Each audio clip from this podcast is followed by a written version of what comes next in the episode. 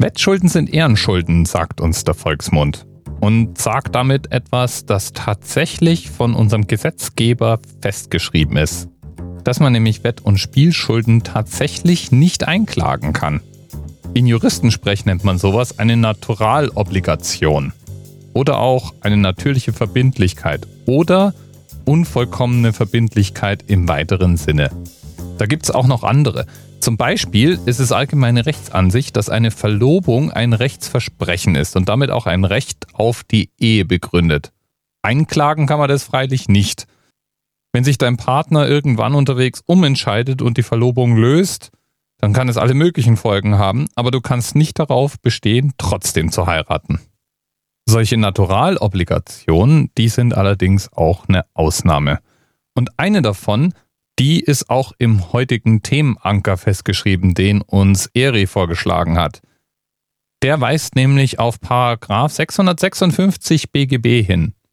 Und dieser Paragraph, der regelt eine solche Naturalobligation, nämlich die sogenannte Heiratsvermittlung. Moment. Heiratsvermittlung?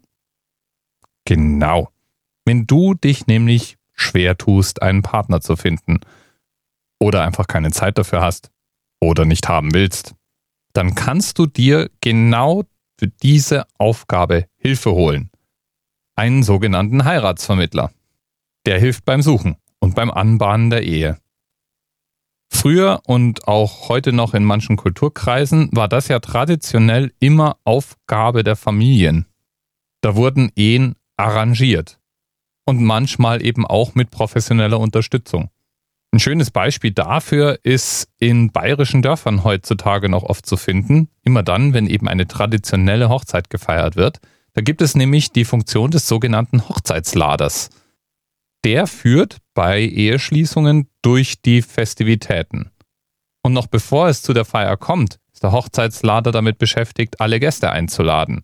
Und noch bevor er alle Gäste einlädt, ist der Hochzeitslader normalerweise damit beschäftigt, auch alle Gäste in den Dörfern zu kennen. Und damit ist er oft auch derjenige, der den verschiedenen Familien in bayerischen Dörfern traditionell früher geholfen hat, überhaupt erst heiratswillige und geeignete Partner zu finden. Heute wird sowas freilich öfters von Agenturen oder einzelnen Personen übernommen. Und manchmal ist es da gar nicht so einfach, zwischen seriösen Angeboten und fragwürdiger Grauzone zu unterscheiden. Wenn zum Beispiel Partner aus ärmeren Ländern vermittelt werden, dann muss man schon manchmal genau hinschauen, um den Unterschied zwischen einer Form des Menschenhandels und einer legitimen Dienstleistung zu erkennen. Aber egal wie, solange beide Ehepartner freiwillig den Bund der Ehe eingehen, ist es eben eine Vermittlungsleistung. Eine arrangierte Ehe.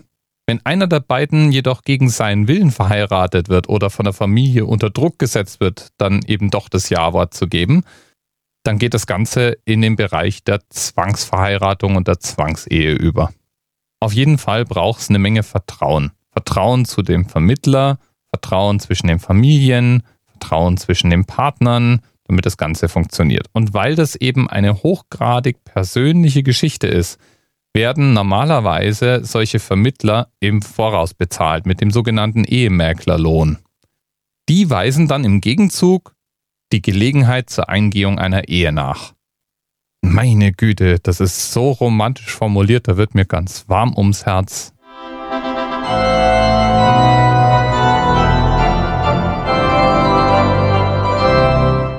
Ach, ja, also Nachdem diese Gelegenheit eben dann nachgewiesen wurde, können die Heiratswilligen heiraten. Wenn freilich unser Heiratsvermittler vergessen hat, nach seinem Entgelt zu fragen, dann kann er das nicht einklagen. Und wenn freilich unsere Heiratswilligen dann irgendwo mittendrin feststellen, ah, nö, eigentlich heiraten, na, vielleicht doch nicht, dann können die auch ihr Geld nicht zurückverlangen. So ist es eben mit Naturalobligationen. Lieben Dank an Eri. Bis bald.